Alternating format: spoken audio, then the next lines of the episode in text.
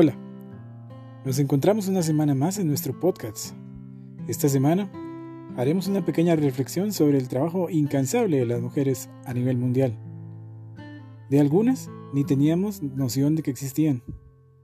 Todo por esta sociedad machista en la que vivimos en pleno siglo XXI.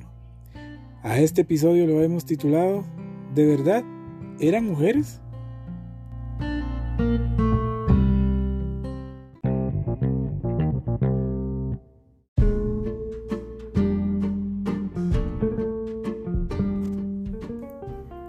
En pleno siglo XXI, en medio de una pandemia mundial, aún sigue la degradación de las mujeres en todos sus ámbitos.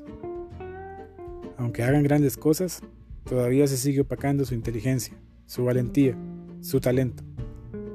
En algunos casos, son vistos sus triunfos como leyendas urbanas. Algunos de ustedes saben quién fue el que encontró curas efectivas para el cáncer.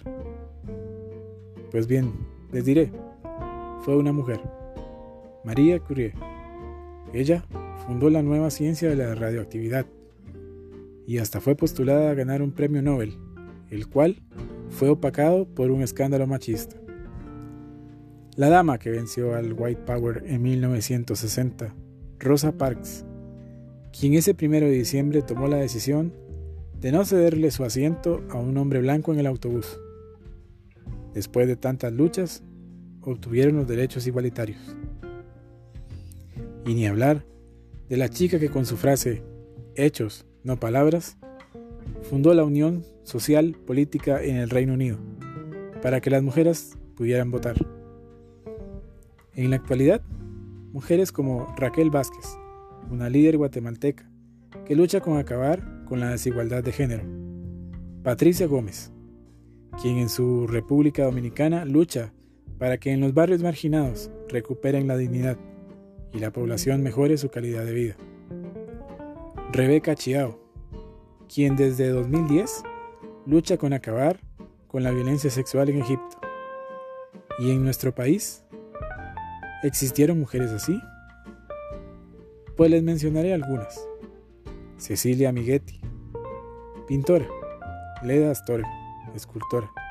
Mireya Barbosa, bailarina.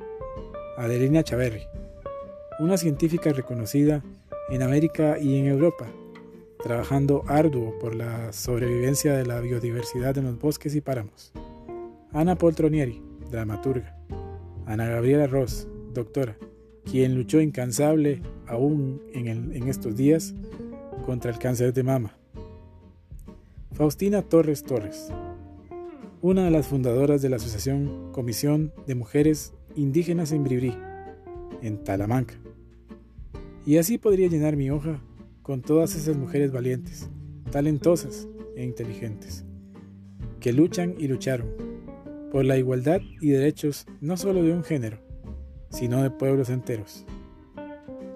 Gracias a ellas por su incansable y valiosa labor.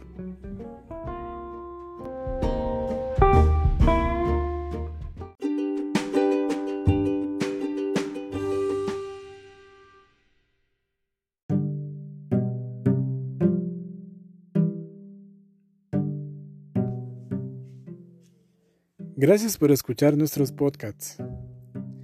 Si no ha escuchado los anteriores, lo invito a que lo haga en las plataformas Anchor y Spotify. Si quiere ver el contenido audiovisual, búsqueme como Salvador Cortés en Facebook, Instagram y YouTube. Agradecemos al Estudio del Aprendiz por las atenciones. Hasta la próxima.